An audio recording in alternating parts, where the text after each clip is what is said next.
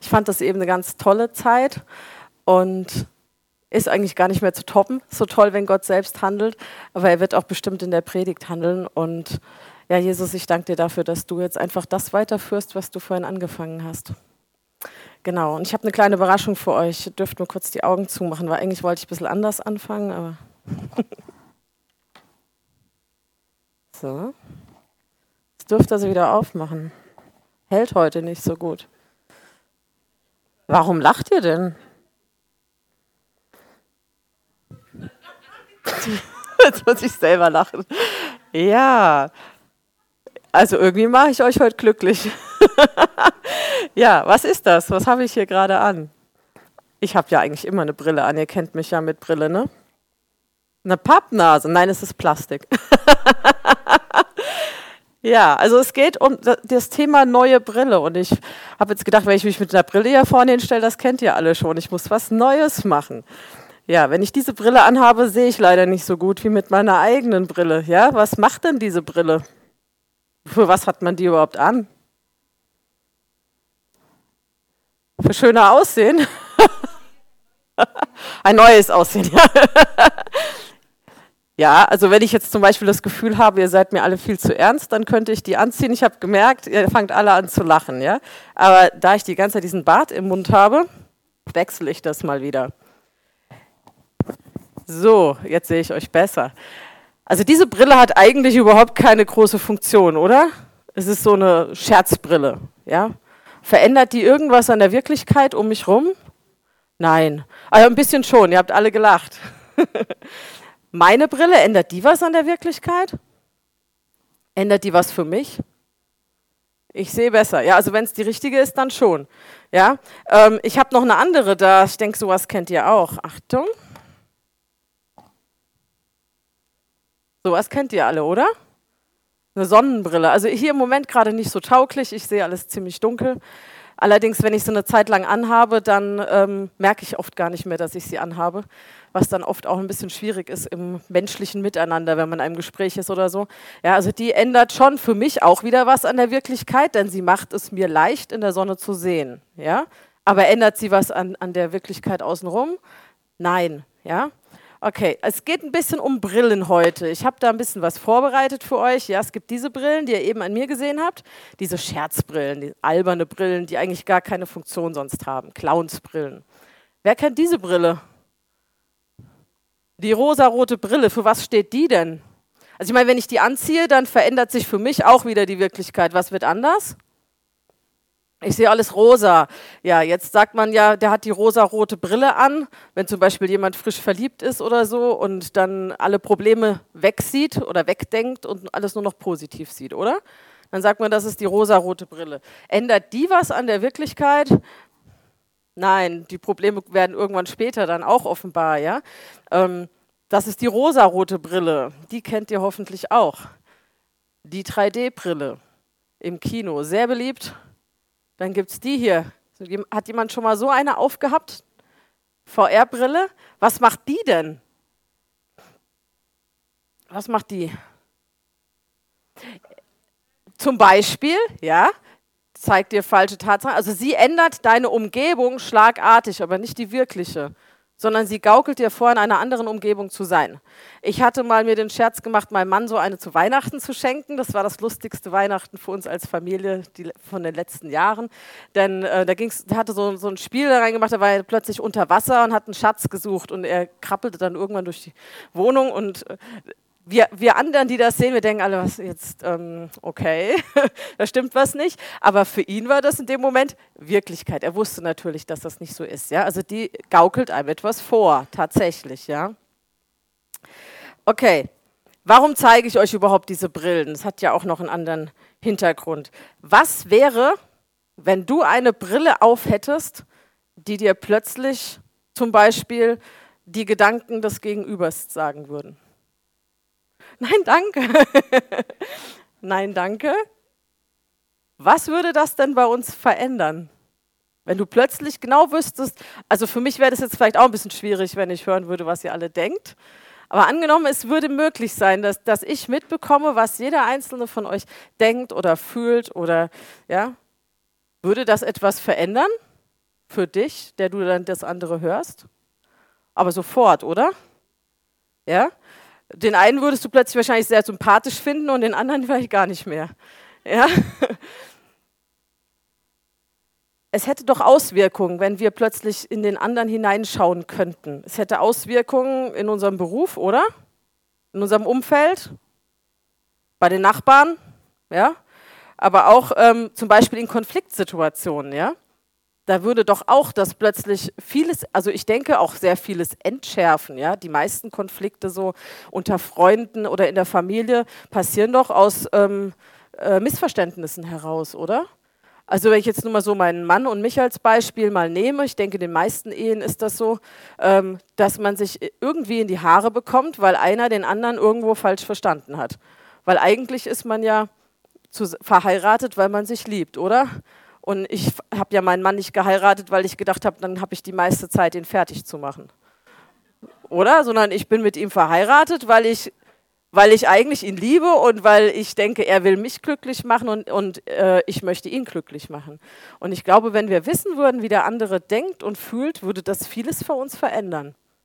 Ja, vielleicht auch in dem einen oder anderen Fall eben nicht so positiv, aber meistens doch. Wie sieht Gott uns denn? Wie, wie schauen wir Menschen an und wie schaut Gott den anderen an? Gibt es da einen Unterschied? Ja, es, es gibt schon einen Unterschied, oder? Wenn wir Menschen noch nicht kennen, die kommen einfach das erste Mal in unser Sichtfeld, dann, ähm, wenn, wenn uns Menschen begegnen, dann urteilen wir im ersten Moment, ob wir das wollen oder nicht, menschlich. Und das heißt, wir gucken, wir, wir, wir tun unbewusst denjenigen irgendwie in eine Kategorie stecken, oder? Vom, vom Aussehen, vom Verhalten, vom Alter manchmal auch schon. Ja, Jüngeren trauen wir vielleicht in manchen Dingen nicht das gleiche Verhalten zu wie Älteren. Also irgendwie urteilen wir im ersten Moment auch dann, wenn uns, wir können das natürlich immer mehr ablegen und das dürfen wir auch und sollen wir auch. Aber so das, die erste Reaktion ist doch erstmal so, passt der zu mir oder nicht? Versteht ihr, was ich meine? Genau. Wie, wie ist es mit Gott? Auf was schaut Gott nicht? Gar nicht. Haha, Gott schaut überhaupt nicht auf das Äußere, Gott schaut doch auf das Innere, ja? Und ich möchte euch da ein paar Bibelverse dazu auch zeigen. 1. Korinther 1, 26 bis 28. Schaut euch doch selbst an, also wir uns alle, liebe Brüder und Schwestern. Sind unter euch, die Gott berufen hat, wirklich viele, die man als gebildet und einflussreich bezeichnen könnte oder die aus einer vornehmen Familie stammen? Da geht es jetzt also um die Jünger damals. Nein, denn Gott hat sich die aus menschlicher Sicht Törichten ausgesucht, um so die Klugen zu beschämen. Gott nahm sich der Schwachen dieser Welt an, um die Starken zu demütigen. Wer von, Gott, äh, wer von Menschen geringschätzig behandelt, ja verachtet wird, wer bei ihnen nichts zählt, den will Gott für sich haben. Dadurch erklärt er für null und nichtig, worauf Menschen so großen Wert legen. Wenn wir irgendwo uns bewerben um eine neue Stelle oder so, dann zählt unser, unser Lebenslauf, unser Schulabschluss, ja, das, was wir bisher gemacht haben. Das ist das, worauf Menschen schauen. Aber Gott schaut nicht auf das, was, worauf Menschen schauen. Gott schaut auf die inneren Werte, auf das Innere. In der Schule reden wir oft und viel über die Chancengleichheit. Der vielleicht auch schon mal gehört. Ja, alle sollen die gleichen Bildungschancen haben.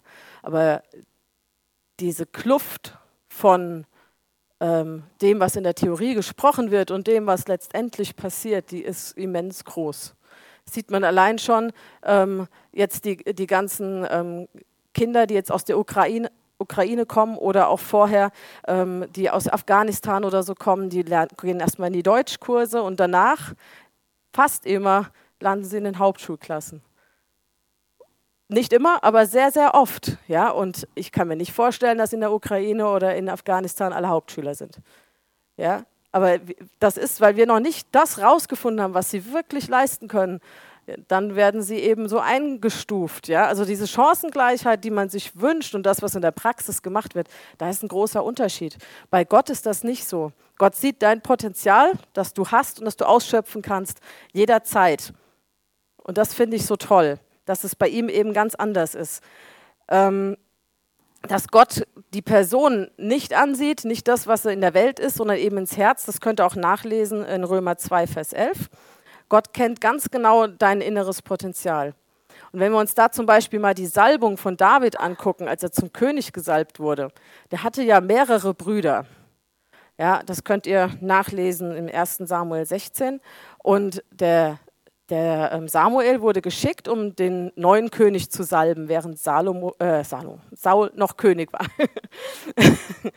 und ähm, er sieht den ersten Sohn von dem Isai und sagt, wow, der ist groß, der ist schön, der muss es sein. Und sofort sagt Gott, nein, das ist nicht der, den ich gewählt habe.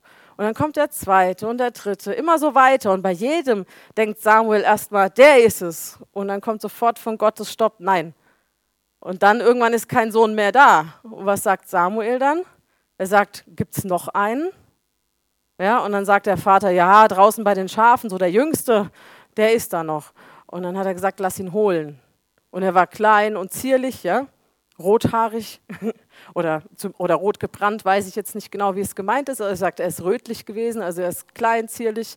Und da sagt Gott, der ist es und den salbe zum König. Eigentlich der unscheinbarste von seinen Brüdern. Ja? Und wir lesen hier in 1 Samuel 16, Vers 7, der Herr sagte zu ihm, lass dich von seinem Aussehen, seiner Größe nicht beeindrucken. Er ist es nicht, das war bei den großen Brüdern. Ne? Denn ich urteile nach anderen Maßstäben als die Menschen. Für die Menschen ist wichtig, was sie mit den Augen wahrnehmen können. Ich dagegen schaue jedem Menschen ins Herz. Er hat gewusst, dass der David auf die Schafe aufpasst und dort schon Lieder über Gott geschrieben hat, dort die, die Gemeinschaft mit Gott gesucht hat. Ja, er hat. Das heißt, er hat gegen Löwen und Bären gekämpft, um die Schafe zu verteidigen. Und das hat er sicherlich nicht aus eigener Kraft gekonnt, sondern er hat da schon gelernt, sich auf Gott zu stützen. Und das hat Gott gewusst. Gott kennt dich in, in jeder verborgenen also jeder verborgenen Situation, in der du dich befindest und wo du manchmal vielleicht denkst, das sieht ja keiner, was ich hier mache, aber Gott sieht. Gott sieht es immer und er kennt deine Einstellung. Wir haben noch andere Beispiele, zum Beispiel die Jünger. Was waren das denn für Leute gewesen? Gott hätte ja, oder Jesus hätte seine Jünger auswählen können von den Gelehrten aus dem Tempel, oder? Hätte da die Besten nehmen können und mit denen durchs Land ziehen. Hätte er machen können. Aber hat er nicht. Wen hat er denn gewählt? Er hat die Ungebildeten geholt, die Ungehobelten. Wir würden heute vielleicht sagen, ich will jetzt niemanden irgendwie auf die Füße treten, die Bauerntrampel zum Beispiel, ja. Ohne, ich möchte jetzt nichts Herablassendes gegen Bauern sagen. Ja, wir wohnen ja mitten im Ort und äh, ich schätze die Arbeit der Bauern dort sehr, aber dieser Ausdruck ist euch bekannt, denke ich. Ja? Und so sagt die, die halt ja, vor, damals nicht viel ge gezählt haben, denen so niemand zugehört hätte, wenn sie jetzt sich hingestellt hätten und Reden geschwungen hätte, die hat Jesus ausgewählt. Und wen noch? Zöllner, die total unbeliebten, die man gemieden hat, ja, die waren auch unter den Jüngern. Also Jesus hat gezielt Menschen gewählt, wo er gesagt hat, da ist Potenzial, da kann ich was formen, da kann ich was machen. Und jeder wird wissen, das ist Gottes Werk und nicht irgendeine eine Uni oder sowas hat das gemacht, sondern ich habe es gemacht. Ja. Aber wie ist das denn jetzt, wenn ich jetzt einen guten Schulabschluss habe? Ich habe vielleicht studiert oder ich habe angesehene Eltern, vielleicht Tochter vom Bürgermeister oder so. Habe ich jetzt überhaupt keinen, zähle ich nicht vor Gott? Wenn man jetzt sagt, er hat die Ungebildeten gewählt. Also ich habe jetzt ja auch einen, einen guten Schulabschluss. Kann ich jetzt eigentlich nach Hause fahren? Kann ich einpacken? Oder wie ist das? Gibt es da Beispiele in der Bibel? Fällt euch jemand ein, der hochgebildet war und den Gott trotzdem benutzt hat? Paulus, da hinten Daniel habe ich gehört. Gell? Es gibt Beispiele in der Bibel, die zeigen, nein, es gibt bei Gott kein Schema. Ja? Dieser Typ Mensch, mit dem baue ich mein Reich und die anderen, die haben halt verloren. Nein, Gott schaut wirklich bei jedem ins Herz. Ja? Und der Paulus, der war ja hochgebildet, der war ja einer von den Pharisäern. Der hat ja, eine, der hat ja wirklich auch für Gott geeifert. Da komme ich später nochmal dazu. Ja? Er hat für Gott gekämpft, er hat die Schriften gekannt, hoch und runter. Und Gott hat ihn trotzdem benutzt. Ja, wen habe ich noch aufgeschrieben? Den Lukas, ja, den Evangelist. Was war der denn von Beruf? Er war Arzt, auch ein gebildeter Beruf. Ja, dann hatten wir noch, habe ich noch aufgeschrieben, den Salomo. Der war ja auch, er war ein, ein Sohn des Königs, er war äh, der weiseste Mensch und er war auch, er war reich, ja, weil es ja auch immer heißt, die Reichen haben ein Problem.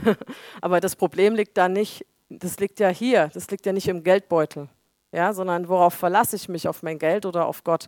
Auch Reiche sind genauso, kann Gott genauso benutzen wie, wie die Armen, ja, aber es kommt immer auf die Herzenshaltung an. Also vor Gott spielt dieser gesellschaftliche Stand keine Rolle.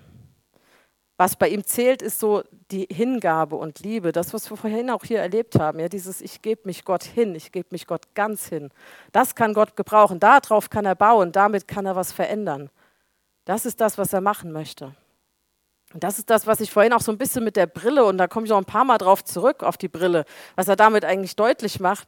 Ja, wir haben manchmal, wir haben vielleicht eine geistliche Brille an, durch die wir gucken, aber die ist manchmal nötig, auch mal putzen zu lassen. Ja, da sammelt sich vielleicht ein bisschen so religiöser Staub drauf, ja. Und dann ist es wichtig, dass wir die von Gott mal putzen lassen, um die Welt wieder durch seine Augen zu sehen. Und das ist ja das, was wir machen können. Wir dürfen ja die Welt mit seinen Augen sehen. Und das ist auch im Zwischenmenschlichen so wichtig. Gerade dann, auch wenn wir in Herausforderungen stehen und vielleicht mit dem Gegenüber eine Schwierigkeit haben, dass wir sagen, Gott, zeig mir mal deinen Blick auf diese Person. Zeig mir mal, wie du sie siehst. Und das dürfen wir nicht nur auf die anderen machen, sondern auch auf uns selbst. Und das ist auch so wichtig, dass wir sagen, Gott, zeig mir mal, wie du mich siehst. Weil ich weiß nicht, ob ihr das kennt. Kennt ihr das, dass ihr auch mal einen Fehler macht? Weiß ich nicht. Also ich kenne das. wenn, wenn ihr jetzt keine Fehler mehr macht, dann braucht ihr das jetzt vielleicht nicht. Aber ich brauche das immer mal wieder, weil ich durchaus auch immer mal wieder auf die Nase falle und dann manchmal denke, oh, und schon wieder. Und vielleicht wieder über den gleichen Mist gestolpert. Und dann fängt man so ein bisschen auch an, an sich selbst zu zweifeln, oder? Ja. Und dann habe ich gesagt, nein, eigentlich mag ich am Dienstag jetzt gar nicht in den Gottesdienst gehen, weil ich mich so selber nicht leiden konnte. Und ich habe, auch wenn ich das so nie formuliert hätte, so rückblickend sehe ich das, dass ich eigentlich gedacht habe, ich mag mich gerade nicht, kann mich gerade nicht ausstehen und das mag Gott gerade auch nicht. Das ist natürlich nicht so. Und ich hätte jederzeit abgestritten, dass ich das jemals geglaubt habe. Aber so rückblickend sehe ich, okay, eigentlich war das der Grund, warum du nicht am Dienstag gehen wolltest. Ich bin trotzdem gegangen. Und es war ein so segensreicher Gottesdienst. Jesus ist mir so real begegnet und er stand vor mir und hat, nur, hat überhaupt keine Anklage. Das ist immer das Schöne, dass ich zwar einerseits dann merke, es war nicht gut, was ich gemacht habe, und er fand es auch nicht gut, was ich gemacht habe. Aber er war mit so viel Liebe da und mit so viel Annahme. Und ich wusste genau, in dem Moment, er umfasst mich und er sagt, und wir gehen weiter. Und wir gehen weiter. Und er hat nie irgendwie gesagt, was willst denn du jetzt hier? Bleib mal zu Hause, tu Buße. ja, so, so, wie wir manchmal vielleicht Gott sehen. Aber natürlich möchte er, dass wir umkehren von unserem Handeln. Ja, aber er, er würde nie sagen, geh erst mal und, und mach mal und dann komm zu mir. Er sagt immer, komm sofort, komm sofort. Äh, mach, ich will dich reinigen, ich will dir wieder zeigen, wie ich dich sehe, ich will dir wieder diese Vision geben, die ich von dir habe. Und das war so schön, weil, weil ich wirklich so voller Schuld in dem Moment war für, für mich. Und dann hat er gesagt, ich habe dann wieder, oh, vergib mir und vergib mir, wie oft ich das an dem Abend gesagt habe, bis er irgendwann gesagt hat, stopp, ich habe dir längst vergeben. Als du es das erste Mal gesagt hast, habe ich dir schon vergeben. Vergib dir selbst. Und ich glaube, das ist das, wo manchmal, zumindest bei mir oft, ähm, das Problem ist. Ich bin ganz sicher, dass Gott sein gutes Werk, das er bei euch begonnen hat, zu Ende führen wird, bis zu dem Tag, an dem Jesus Christus kommt. Ich habe den Vers, glaube ich, hier schon ganz oft gesagt in meinen Predigten. Gott hat mit dir und mit mir ein neues Werk angefangen. In dem Moment, in dem wir wiedergeboren wurden, seid ihr eine neue Schöpfung geworden und ich auch. Und er sagt, und ich werde dich immer weiter, immer weiter mit dir arbeiten, an dir arbeiten, wie das auch vorhin, ja, immer wieder das Herz neu auskehren, ja, immer wieder neu füllen. Und er sagt, ich höre damit nicht auf, ich mache das immer weiter, solange du mich lässt. Und das ist einfach so schön. Es ist so schön zu wissen, dass es Gottes Kraft ist, die in mir wirkt und nicht meine Kraft. Ich bin so eine, ja, ich würde mal sagen, eine Powerfrau und wenn, wenn der Stress immer mehr wird, dann acker ich immer mehr anstatt manchmal mich mal hinzusetzen und zu sagen, Gott, füll mich mit deiner Kraft. Ich kann nicht aus meiner Kraft. Ich merke das manchmal erst sehr spät, aber Gott zeigt es mir immer wieder und da bin ich sehr dankbar für, weil dann ist es einfach dieses, ich mache jetzt eine Pause.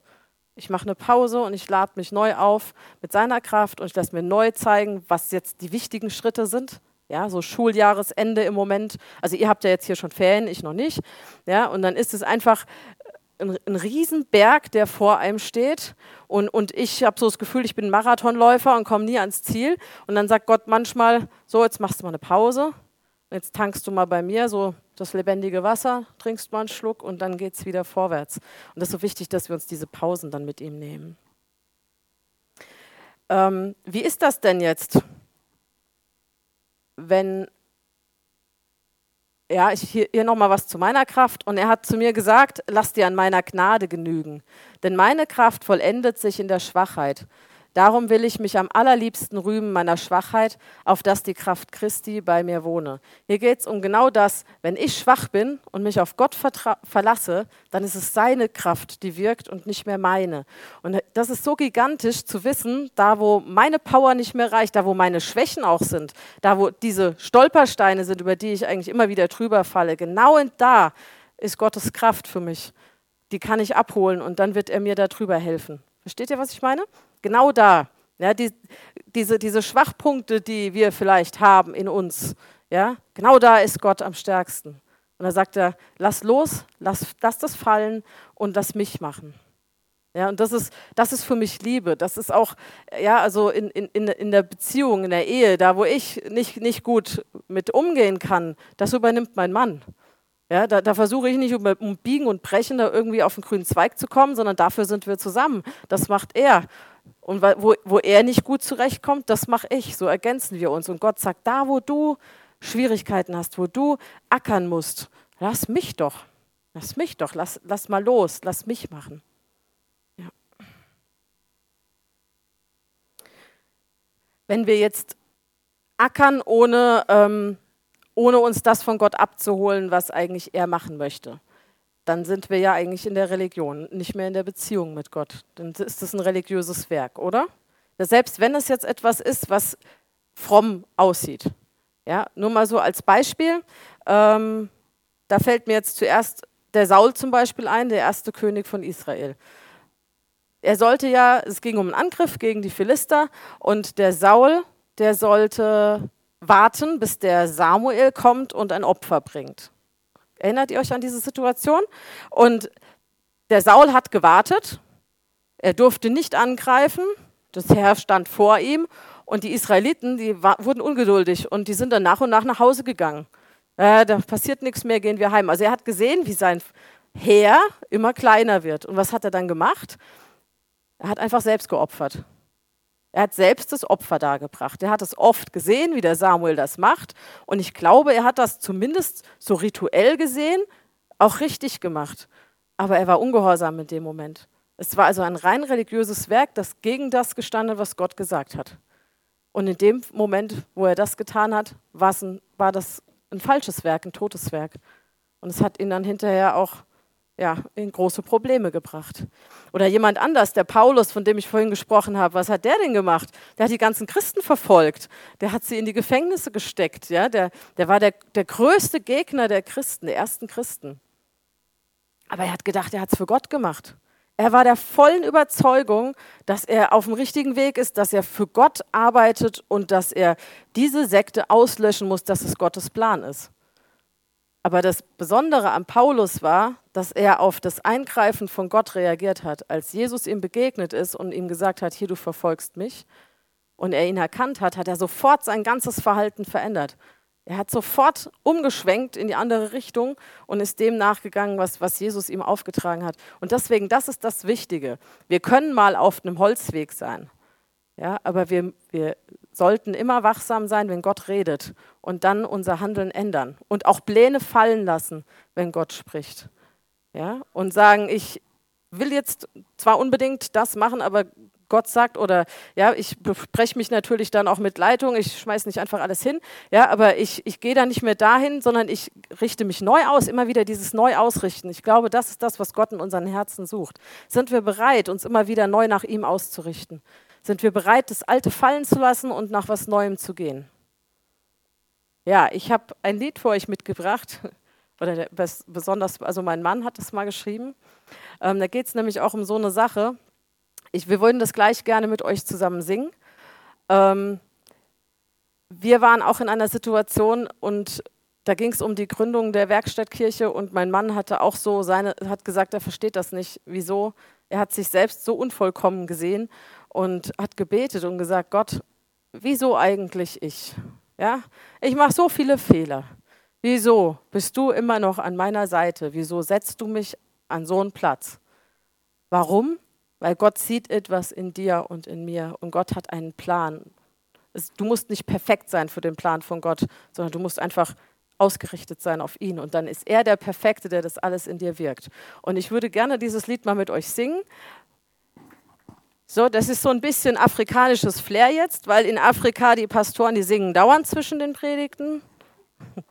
Da wäre es mit einem schon zu wenig. genau. Also, warum dieses Lied? Dieses Lied soll euch hoffentlich ein bisschen auch begleiten und daran erinnern, dass es einfach total wichtig ist, zu wissen, wir haben einen Gott, der ist unvergleichbar treu. Er ist immer an deiner Seite, ob du es gerade verdient hast oder nicht. Ja, er ist an deiner Seite, ob du ihn spürst oder nicht. Er ist immer da. Wenn wir ihn nicht spüren, liegt das an uns. Ja, er ist immer da. Er verlässt uns niemals. Und das ist einfach so wichtig. Das sollten wir nie vergessen. Ja, wir sind diejenigen, die manchmal vielleicht einen Schritt von ihm weggehen, aber er geht nie weg. Und er kommt auch nach. Er ist ja der Gott, der uns auch nachgeht. Ja?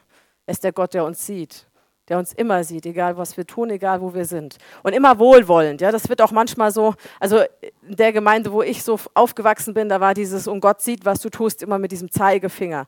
Ja? So eine Drohung war das irgendwie als Kind für uns. Ja? Aber so ist es nicht gemeint, sondern Gott sieht dich, egal wo du bist, egal in welcher Misere du steckst, und er sieht dich und hat dich genau im Blick, um dich da rauszuholen. Er wartet nur darauf, dass du sagst, Hilfe, Papa.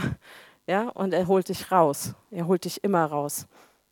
Und was machen wir, wenn wir mal hinfallen, wie das Lied hier auch sagt? Ja, also was ist, wenn wir mal ungehorsam waren, wenn wir mal gefallen sind? Ja, dann heißt es das hier: Hinfallen, aufstehen, Krone richten und weitergehen. Ja, auch dieser Spruch wird oft so ein bisschen salopp gemacht, so nach dem Motto, so die Diva, ja, egal was ich mache, ich kann aufstehen, Krönchen richten und weitergehen. Aber wenn wir das jetzt geistlich sehen, ja, die Krone, die fällt ja gar nicht runter. Die Krone fällt nie von deinem Kopf. Ja, die verrutscht vielleicht ein bisschen, weil wir das so sehen. Aber für Gott bist du sein Kind. Immer. Ja, wir sagen ja auch zu unseren Kindern, im Regelfall nicht, wenn sie einen Fehler gemacht haben. Also wir sollten es niemals tun. Es gibt leider solche Fälle, aber ich sage mal, wir tun sowas nicht, dass ein Kind einen Fehler macht und wir enterben zum Beispiel das Kind, sagen jetzt, jetzt ist Schluss, bist nicht mehr mein Kind. So etwas Schlimmes gibt es in der Welt, das wissen wir, aber so, ich sage mal, so eine wenn, gesund, äh, wenn wir eine gesunde Beziehung haben, ein gesundes Mama- oder Papa-Herz, dann würden wir so etwas niemals machen. Ja, und Gott sieht jeden einzelnen deiner Schritte und freut sich daran, an jedem deiner Schritte, den du mit ihm gehst. Wir können das auch mit einer Kindererziehung vielleicht vergleichen. Also als, ich weiß noch, als mein Sohn anfing zu laufen, ja, der war ein bisschen später dran als die Tochter. Wir haben ja Zwillinge, da kann man das perfekt dann immer beobachten. Und als der anfing zu laufen, wir haben Videos gedreht, das ist so süß, weil der läuft zwei Schritte plumps steht wieder auf, lacht sich dabei noch kaputt und läuft wieder wackelig und bumm. Ja? Und da standen wir nebendran, haben uns gefreut, wir haben mit dem Fang gespielt, ja, also immer so, hm, wir holen dich und er hat dann gequietscht und immer klatsch hingefallen und wieder aufgestanden. Wir haben auch nicht gedacht, also der soll mal Fußball spielen. Ja, oder unsere Tochter, als sie anfing zu laufen, haben wir auch nicht gesagt, also wird mal Zeit, die will ja bald Führerschein machen. Ja, Gott ist mit uns auch nicht so. Er freut sich über jeden unserer Schritte, über jeden Entwicklungsschritt. Und er weiß, ich weiß auch, meine Tochter, jetzt ist sie ja schon viel älter, die wird einen Führerschein machen. Auch wenn sie am Anfang so tapsig war. Ja, sie wird das machen, sie wird es schaffen, sie wird einen Schulabschluss haben. Ja, der Samuel schießt mehr Tore, als, die, als ja, ich es jemals gemacht hätte. Ja, also wisst ihr, was ich meine? Wir wissen, die kommen dahin und Gott weiß, du wirst dein Ziel erreichen, wenn du mit ihm gehst. Und er freut sich über jeden Schritt. Auch wenn wir vielleicht manchmal denken, oh, war jetzt wieder nicht so. Ja, also ich kann mich an so viele Gedichtvorträge und Theatervorträge und was weiß ich von meinen Kindern erinnern, die, die ja, in, vielleicht für jemand anderen irgendwie gewesen wären als wir, naja, aber wir als Eltern, wir fanden es immer toll, was die gemacht haben. Wir haben uns so gefreut über jedes schiefe Lied, was sie gesungen haben. Ja, es war immer klasse, wir standen da und haben applaudiert, ja. Und so ist Gott mit dir auch. Es muss nicht perfekt sein, es, aber das Herz muss die richtige Haltung haben. Ja? Und deswegen ist es so gut, wenn wir uns immer wieder diese Brille von Gott aufsetzen lassen und, und diese Vision geben lassen für unser Leben, uns zeigen lassen, wie sieht Gott uns, uns den anderen zeigen lassen, wie sieht Gott den anderen, weil du bist Gottes Meisterstück seiner Schöpfung, aber der andere auch. Ja, und das, dann lernen wir auch den Respekt vor dem anderen zu haben, den Respekt vor uns zu haben. Ja, und dass wir mit dieser Vision einfach gehen. Und ich habe noch zum Schluss ein Bild für euch. Ja, das habe ich extra erstellt, weil ich gedacht habe, genau das ist eigentlich das, was ich euch mitgeben möchte. Wenn du die Brille von Gott dir aufsetzen lässt, dann ist das dürre Land um dich her. Dann siehst du die Vision vom Königreich. Geistlich, aber auch durchaus real. Ja? Du kannst dir die Menschen von Gott zeigen lassen, wie er sie sieht. Das macht er. Macht vielleicht, also ich kann sagen, er macht es bei mir nicht immer, ja, aber er macht es immer mal wieder und dann sehe ich diese Kostbarkeiten, die vor mir stehen und ich bin da so dankbar für jedes Mal, weil ich jedes Mal sehe, dieses Potenzial habe ich nicht in dem anderen gesehen, aber Gott sieht es und Gott sieht es auch in dir. Ja? Genau, das Bild dürft ihr euch noch angucken und hoffentlich mit in die neue Woche nehmen. Gottes Königreich wird gebaut hier auf dieser Welt und wir bauen mit und Gott hat diese Vision für dich, dass du da mitbaust und lass dich davon nicht abhalten, indem du dich selber klein siehst oder indem du dich klein machen lässt, ja, sondern lass dir immer wieder von Gott zeigen, wo, wer bist du in seinen Augen und du bist sein Kind. Und er hat eine Vision für dich und für deine Umgebung. Amen.